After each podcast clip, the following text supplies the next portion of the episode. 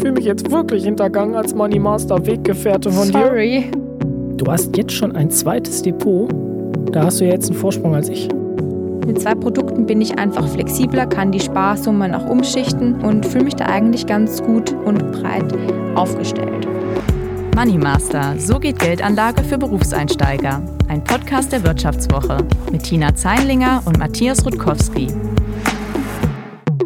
Hallo, herzlich willkommen und Servus zu einer neuen Folge von Money Master. So geht Geldanlage für Berufseinsteiger. Wir sind mittlerweile bei Folge 11 und sogar in der 11. Woche unseres Selbstversuchs. Also ihr habt gesehen, zählen können wir.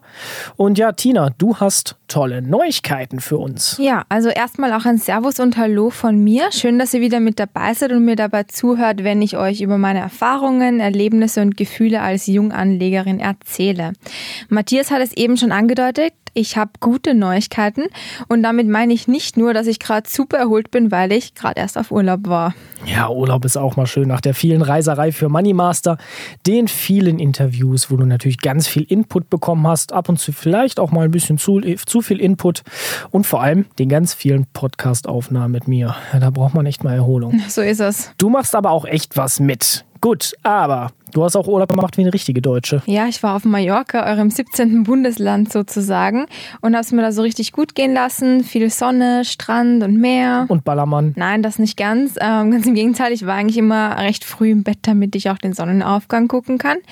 Naja, aber jetzt mal genug zum Urlaub. Ähm, seit Anfang der Woche bin ich zurück in Deutschland und ich bin jetzt endlich auch Wertpapierdepot-Inhaberin. Ja, ich merke schon, der Postbote hat es also dann irgendwann endlich zu dir geschafft und dir deine Depotunterlagen endlich vorbeigebracht.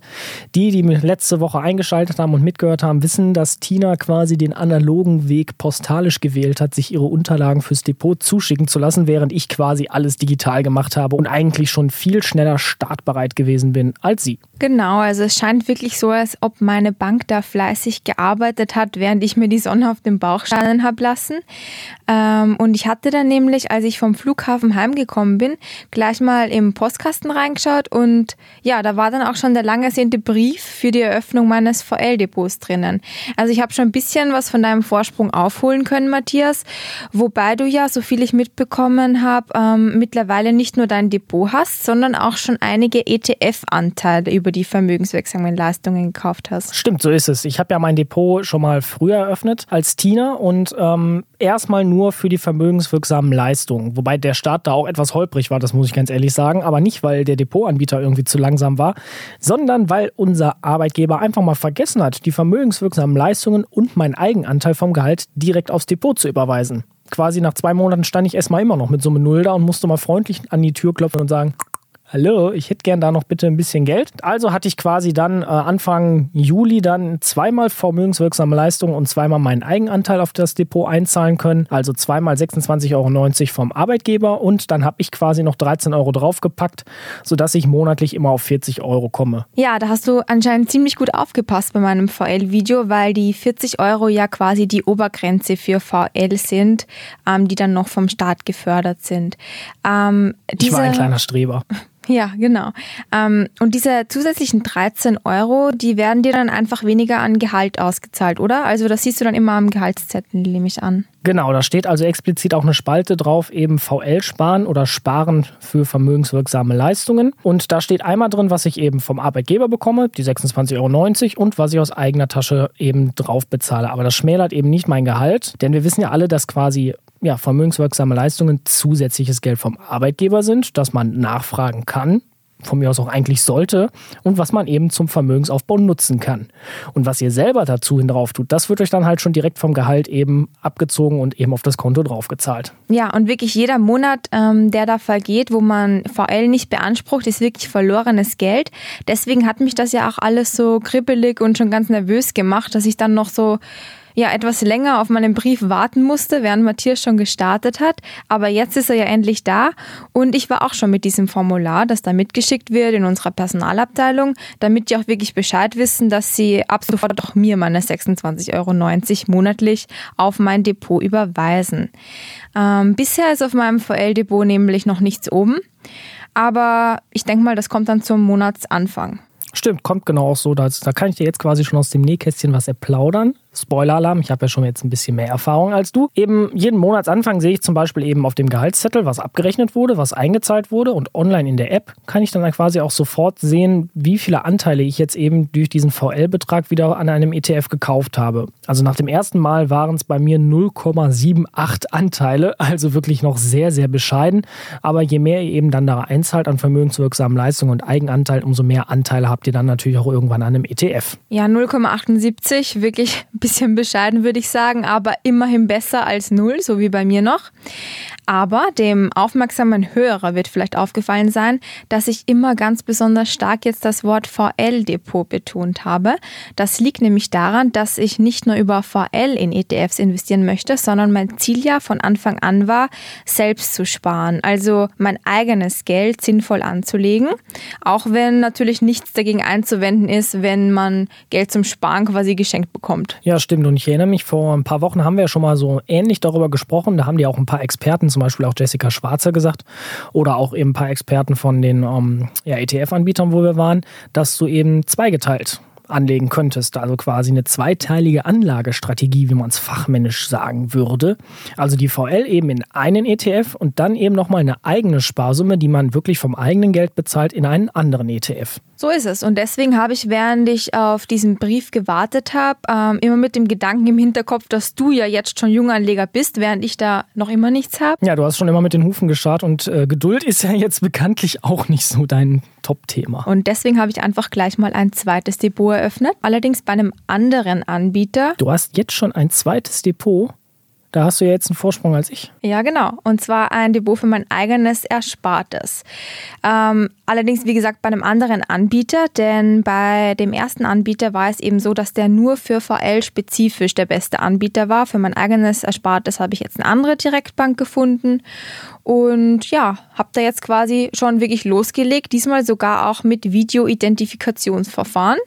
Somit war ich da ziemlich schnell auch Depotinhaberin. Ja, du hast dir jetzt auch angeguckt, wie das geht, ne, bei mir. Genau, du warst quasi mein Vortester. Ha, sehr schön. Zur Erklärung, man kann es quasi so sagen, es gibt bestimmte Sparplananbieter oder auch Depotanbieter, die eben explizit VL-Sparen für Depots anbieten und da eben teilweise sogar auch kostenlose Depots anbieten. Aber viele Depotanbieter machen das eben nicht, weil sie natürlich die ganzen Verwaltungsgebühren haben und dann entsprechend quasi das auch auf euch, auf, also den Kunden umlegen. Das heißt, wenn ihr quasi VL-Sparen bei jemandem macht, der kein kostenloses VL-Depot anbietet, dann zahlt ihr halt monatlich oder quartalsweise eine gewisse Summe. Das können zum Beispiel quartalsweise 4 Euro sein, das kann aber auch monatlich 8 Euro sein. Und wenn man das zum Beispiel dann von den 26,90 Euro VL abzieht, ja, da bleibt unterm Strich nicht mehr viel vermögenswirksame Leistung übrig, die man ansparen kann. Also auch da Augen auf bei der Depotwahl und vor allem auch bei der Sparplanwahl. Zurück zu meinem ähm, zweiten Depot sozusagen. Das hat alles wunderbar ähm, geklappt. Es war wirklich fast eins zu eins so wie die Depoteröffnung beim ersten Mal bei mir. Auch der Videocall war fast eins zu eins identisch, wie du ihn, Matthias, schon miterlebt hast. Ähm, ja, und mittlerweile habe ich zwei Depots und habe mich da auch schon für konkrete ETFs entschieden. An dieser Stelle bräuchten wir jetzt einmal einen Trommelwirbel, denn jetzt wird spannend. Tina, du musst auflösen, was du genommen hast. Und zwar den iShares Core MSCI World für mein eigenes Erspartes. Langweilig. Entschuldigung, jetzt die persönliche Anmerkung, aber ich sag mal, MSCI World wurde ja jetzt eigentlich von allen immer so als ganz sicherer Hafen gesagt oder eigentlich so als klassisches Basis-Anfängerprodukt. Ich dachte, du nimmst irgendwas Exotisches, wie zum Beispiel irgendwie äh, proaktiv handlungsfreudig zu sagen, ich nehme jetzt Nischen-ETF auf künstliche Intelligenz, auf Rohstoffe, auf bestimmte Währungen oder von mir aus auch auf Schwellenländer. Nein, also ich würde sagen, der MSCI World, der passt mir ganz gut. Vor allem der mit dem Core im Wort drinnen, weil der eben tesorierend ist, also reinvestierend. Der reine iShares MSCI World World ohne diesen Core ist nämlich ausschüttend und mit den ganzen Tipps der Experten im Hintergrund und auch ähm, zum Einsteigen ist das, glaube ich, ein Produkt, bei dem ich mich ganz wohl fühle und bei dem ich mich mal ganz gut ausprobieren kann. Außerdem, Matthias, brauchst du eigentlich gar nicht so ähm, zu reden, denn du hast ja selbst den stinknormalen MSCI World für deine VL genommen. Ja, jetzt guck mich nicht so böse an. Du hast mich ja schon, du hast mich ja schon ertappt. Das stimmt. Ich habe mich auch dazu entschieden, weil ja die Börsenprofis und unsere Vivo-Kollegen oder auch die Verbraucherzentrale und die ETF-Anbieter meinten, dass das eigentlich so eine ziemlich sichere Nummer zum Einstieg ist. Also gesagt, getan. Ja, du hast mich erwischt. Ich bin auch so ein kleiner Langweiler. Aber ich bin jetzt eben auch im MSCI World investiert und nach zwei Monaten habe ich, wegen einiger Kursverluste, jetzt bereits 2,07 Anteile, aber es hätte auch ein bisschen mehr sein können. Ja, ein bisschen was Exotisches habe ich dann aber doch zu bieten, denn den MSCI World mit dem Core, also den tesorierenden, den nehme ich ja nur, wie gesagt, für meine eigene Sparsumme in der Höhe von 40 Euro. Meine VL, die investiere ich nämlich in Trommelwirbel. Die Emerging Markets. Ganz genau heißt der ETF X-Trackers MICI Emerging Markets. Ähm, ganz genau können wir den Namen dann auch noch in den Shownotes hinterlegen oder vielleicht sogar ähm, irgendwie verlinken. Ähm, ja, wie gesagt, Emerging Markets für meine VL. Und was man an dieser Stelle auch mal sagen kann, ähm, wie man den Namen eines ETFs ziemlich genau liest. In dem Beispiel eben, Tina, du hast X-Trackers MSCI Emerging Markets genommen. Also an erster Stelle steht eigentlich immer der Name des Anbieters. In dem Fall ist das halt X-Trackers das ist eine Tochter der DWS Group. Dann eben MSCI Emerging Markets, das ist quasi der Index, der eben repliziert wird. Das ist, könnt ihr euch quasi so hinter die Ohren schreiben. Nur nochmal, wenn ihr euch quasi einen ETF anschaut, dann wisst ihr, wie das zu lesen ist. So, Tina, zurück zu dir. Du bist jetzt also in die Emerging Markets, zu Deutsch Schwellenländer, investiert. Wie kommt's? Denn das klingt ja schon so ein bisschen nach Achterbahnfahrt. Das ist ja schon sehr zukunftsorientiert. Nein, also Achterbahnfahrt, die hebe ich mir auf für die Kirmes am Schützenfest am Wochenende in Neuss. Ja, Kleine Werbung Konter. an dieser Stelle. Nein, also für meine VL habe ich deswegen die Emerging Markets ausgesucht, weil das nicht wirklich mein eigenes Geld ist ähm, und ich da irgendwie ein bisschen risikobereiter bin. Außerdem habe ich gar nicht so das Gefühl, da jetzt irgendwie riskanter unterwegs zu sein, nur weil ich in die Schwellenländer investiere. Ganz im Gegenteil, es ist eigentlich eher so, dass ich mir denke, okay, ich habe jetzt zwei Produkte, MSCI World Core und MSCI Emerging Markets und dadurch bin ich gleichzeitig diversifizierter aufgestellt. Also wenn jetzt zum Beispiel die Emerging Markets, die Schwellenländer nicht so gut performen, habe ich immer noch die Möglichkeit, diesen Verlust durch die gut performenden Industriestaaten irgendwie auszugleichen oder andersrum. Das heißt, mit zwei Produkten bin ich einfach flexibler, kann die Sparsumme noch umschichten ähm, und fühle mich da eigentlich ganz gut und breit aufgestellt. Klingt schlüssig. Also schon mal zusammenfassend, 40 Euro aus eigener Tasche steckt Tina in den MSCI World von iShares und die VL, also knapp 27 Euro, Pi mal Daumen aufgerundet, in die Emerging Markets von X-Trackers. Wobei, Tina, ich stelle mir auch ganz ehrlich die Frage, warum du nicht auch ähm, den ETF von MSCI auf die Emerging Markets von iShares genommen hast, sondern eben von X-Trackers, weil du hast ja jetzt quasi schon den ETF von MSCI World von iShares genommen, dann kannst du auch eigentlich in dem Haus schon bleiben. Ja, also eigentlich war da der ausschlaggebende Punkt ähm, rein die Kosten obwohl ich ja bei DWS eigentlich gehört habe, dass die Kostenunterschiede bei den größten Anbietern wirklich minimal sind und ich die eigentlich auch vernachlässigen kann. Allerdings habe ich gesehen, dass die ähm, Emerging Markets bei iShares, zumindest die, die tesorierend sind, eine Total Expense Ratio von 0,68 Prozent haben und der von X-Trackers nur von 0,2 Prozent. Also ich finde das schon einen ziemlich großen Unterschied und da dachte ich mir, okay, wenn ich schon so schlau bin und das sehe und erkenne, dann nehme ich mir doch lieber den von X-Trackers. Ähm, ja, aber an dieser Stelle auch gleich die Frage an dich zurück. Wie bist du dann eigentlich dazu gekommen, den MSCI World von iShares zu nehmen und nicht von einem anderen Anbieter? Weil den gibt es jetzt zum Beispiel auch von X-Trackers, von, von Amundi und von ganz, ganz vielen. Ja, ich gebe dir da recht. Also ich habe ehrlich gesagt da so ein bisschen auch nach Bauchgefühl entschieden und von dem, was uns die Experten halt gesagt haben. Ich habe mir natürlich auch so ein paar Kennzahlen angeschaut, eben wie du auch gerade sagst, ähm, Total Expense Ratio und äh, TCO.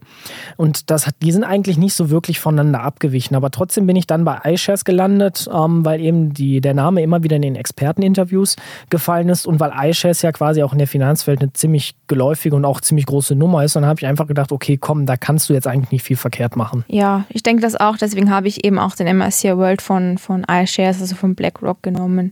Lustigerweise waren die Unterschiede bei der Total Expense Ratio vor allem bei den Emerging Markets und Nischen-ETFs nochmal größer als jetzt beim MSCI World.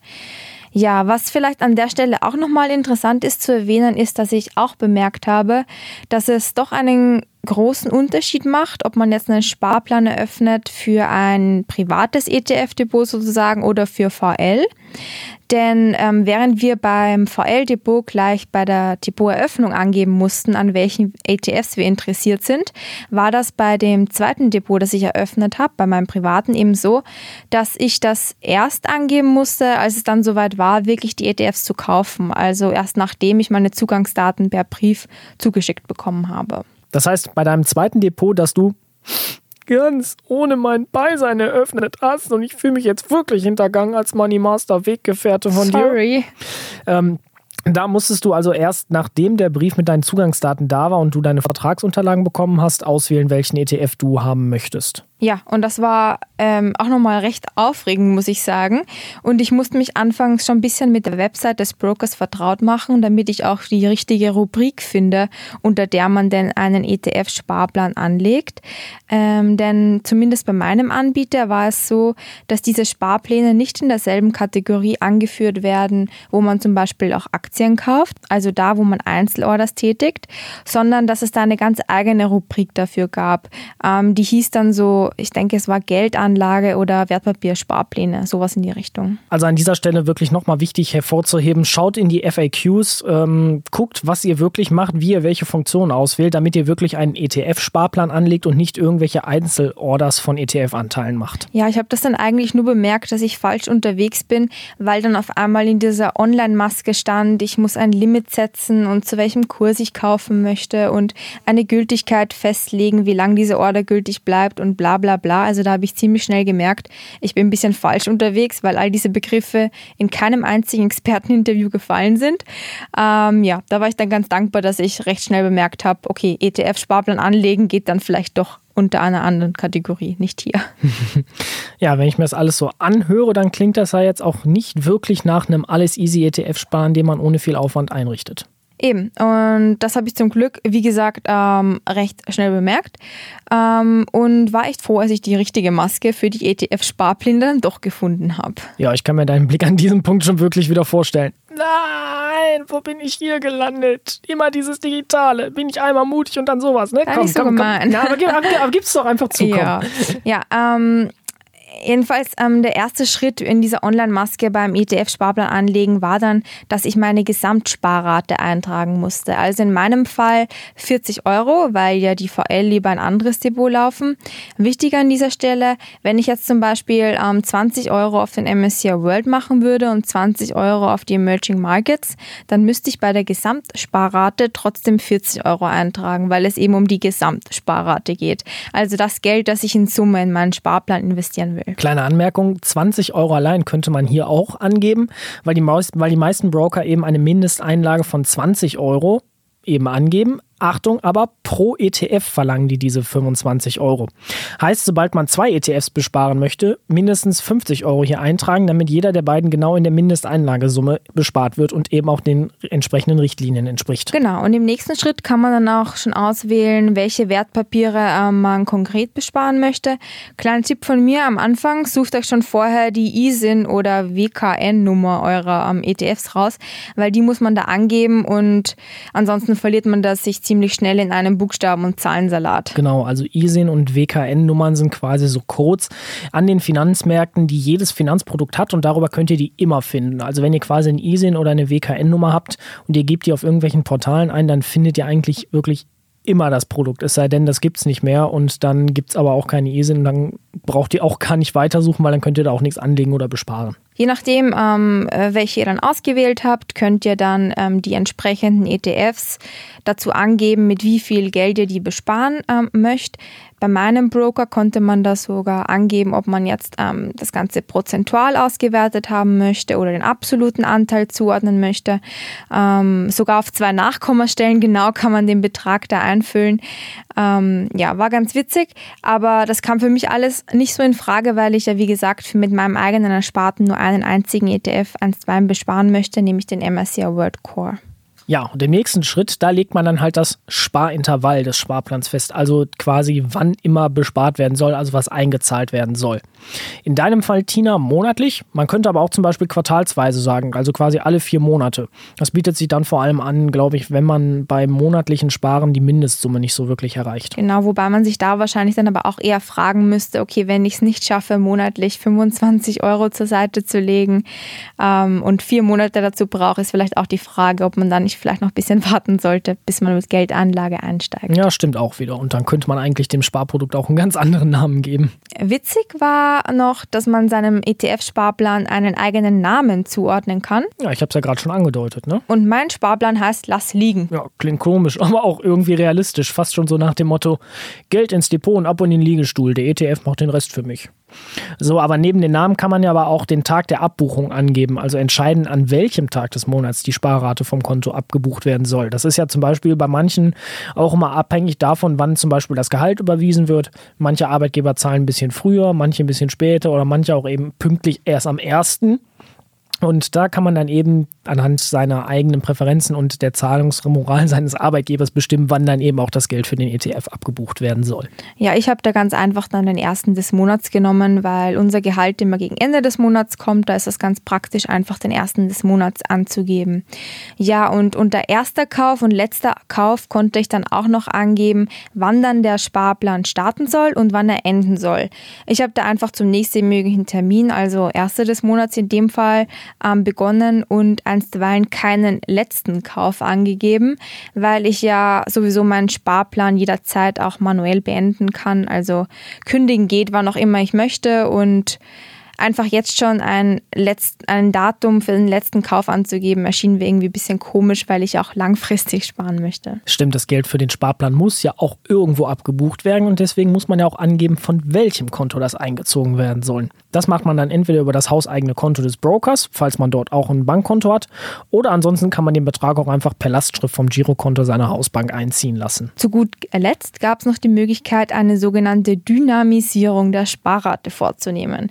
Klingt Klingt alles ziemlich kompliziert, heißt aber nicht mehr oder weniger, als dass äh, man sagen kann, dass man möchte, dass die Sparrate zum Beispiel jedes Jahr um einen gewissen Prozentsatz wächst. Das kann dann nützlich sein, wenn man der Inflation entgegenwirken möchte oder einfach sagt, okay, nächstes Jahr kann ich auf einmal 50 Euro monatlich sparen statt nur 40. Ähm, ja, aber das ist auch mehr Spielerei und nicht unbedingt notwendig, denn man kann, so wie man jederzeit auch einfach manuell kündigen kann, auch die Sparrate jederzeit ganz einfach selbst anpassen. Genau, Tina. Und ich weiß ja jetzt nicht wirklich, wie es dir geht, weil ich kann ja nicht in dich reinschauen. Aber wir haben, glaube ich, Stand heute zumindest jetzt beide so einen eigenen Sparplan auf den MSCI World. Du halt auch noch zusätzlich jetzt auf die Emerging Markets und bekommst ja schon mal äh, nochmal ein ganz anderes Bild. Aber das heißt, wir durchleben beide gerade so dieselben Up and Downs als Anleger, die eigentlich jeder andere auch jetzt durchlebt, der in irgendwas investiert ist. Und ich muss ehrlich sagen, jedes Mal, wenn ich im Moment zumindest auf mein Depot geguckt habe, da ging es trendmäßig eher nach unten und so wirklich begeistert war ich davon jetzt nicht. Also ich habe am Anfang einmal 30 Euro schon mal eingezahlt und danach eben zweimal die 40 Euro, die sich eben aus dem VL-Anteil und meinem Eigenanteil ergeben, sodass ich insgesamt mit 110 Euro gestartet bin. Ja, ähm, Stand jetzt steht in meinem Depot aber statt 110 104 Euro und ein paar gequetschte. Also es geht eher tendenziell nach unten statt nach oben. Und das habe ich mir ehrlich gesagt eigentlich ein bisschen anders vorgestellt. Ähm, aber ich finde jetzt, mich beunruhigt das jetzt noch nicht wirklich so, weil in knapp einem Monat oder bei dir zwei Monaten hat sich jetzt auch nicht so mega viel getan. Ähm, das liegt vielleicht auch daran, dass wir beide bisher nur Minisummen eingezahlt haben, wo jetzt so prozentuelle Schwankungen noch nicht so enorm sind, weil eben 10% von 100 Euro natürlich viel, viel weniger sind als 10% von 50.000 Euro. Ähm, und ganz wichtig, was uns alle Experten natürlich auch gesagt haben, ist einfach, langfristig denken, liegen lassen, auch wenn es mal bergab geht, nicht, die, nicht den Mut verlieren. Und ja, an diesem Gedanken halte ich mich da gerade noch fest. Ich meine, wir haben wirklich gerade erst gestartet. Ähm, und ja, auch wenn es mal einen Tag, Wochen oder monateweise nach unten geht, wir haben noch so viele Jahre vor uns und ich bin noch ziemlich optimistisch, dass das eine gute Sache ist. Ja, ganz getreu dem Motto, wie die Börsenprofis und eigentlich alle uns immer gesagt haben, Perspektive langfristig und eben den positiven Trend im Auge behalten. Ja, aber ich verstehe natürlich auch, dass wir beide da jetzt immer öfter mal äh, reingucken und schauen, was da los ist, weil so eine bunte Website und eine nette App, die verlockt natürlich, vor allem wenn man da ähm, neu investiert ist. Es ist immer ein bisschen Spielerei zu gucken, okay, wie schaut der Chart jetzt aus? Ist die Zahl jetzt rot oder grün? Geht es runter oder rauf? Und das finde ich auch interessant. Deswegen gucke ich zum Beispiel auch mehrfach am Tag rein, weil zum Beispiel morgens ist plötzlich ganz leicht im Plus, dann ist es plötzlich auch mal 2% und am Nachmittag auf einmal, okay, doch wieder im Minus und dann sind die ganzen Tagesgewinne auf einmal wieder weg. Also ich finde das auch unheimlich spannend, wie dynamisch das ist und das macht einfach auch Spaß, so als Anleger zu sehen, okay, gut, ich muss mich zwar nebensächlich damit beschäftigen, aber ich sehe auch, was wirklich da mit meinem Geld passiert. Ja, genau. Also man kann da wirklich aktiv dran teilhaben und das wirklich ähm, zeitgenau alles beobachten. Aber wie gesagt, trotzdem sich nicht verrückt lassen, auch von diesen stundenweisen Schwankungen, sondern immer die langfristige Perspektive im Auge behalten. Ja, nach dem Motto, gucken ist okay, aber Emotionen ausklinken. Hat uns ja auch zum Beispiel Jessica Schwarzer gesagt und auch Robert Halber. Apropos gucken, da ehrlicherweise an da ich mittlerweile ehrlicherweise auch so langsam meine fachlichen Grenzen stoße, hätte ich auch nicht gedacht, wie kompliziert es sein kann, so einen Depotauszug zu lesen. Ja, das klingt total blöd, aber wir saßen dann teilweise wirklich beide vor der App oder dem Laptop, ähm, dem Bildschirm unseres PCs und haben uns gefragt, was man uns denn jetzt eigentlich mit diesen Aufstellungen und Kennzahlen sagen möchte. Aber zum Glück gibt es ja einige Finanzjournalisten rund um uns herum und auch Dr. Google und die haben uns da ein bisschen auf die Sprünge geholfen. Mehr dazu aber nächstes Mal und wir haben jetzt schon so ein bisschen angeteasert, worum es dann in der nächsten Folge geht. Also wir freuen uns dann, wenn ihr auch wieder da einschaltet und uns zuhört.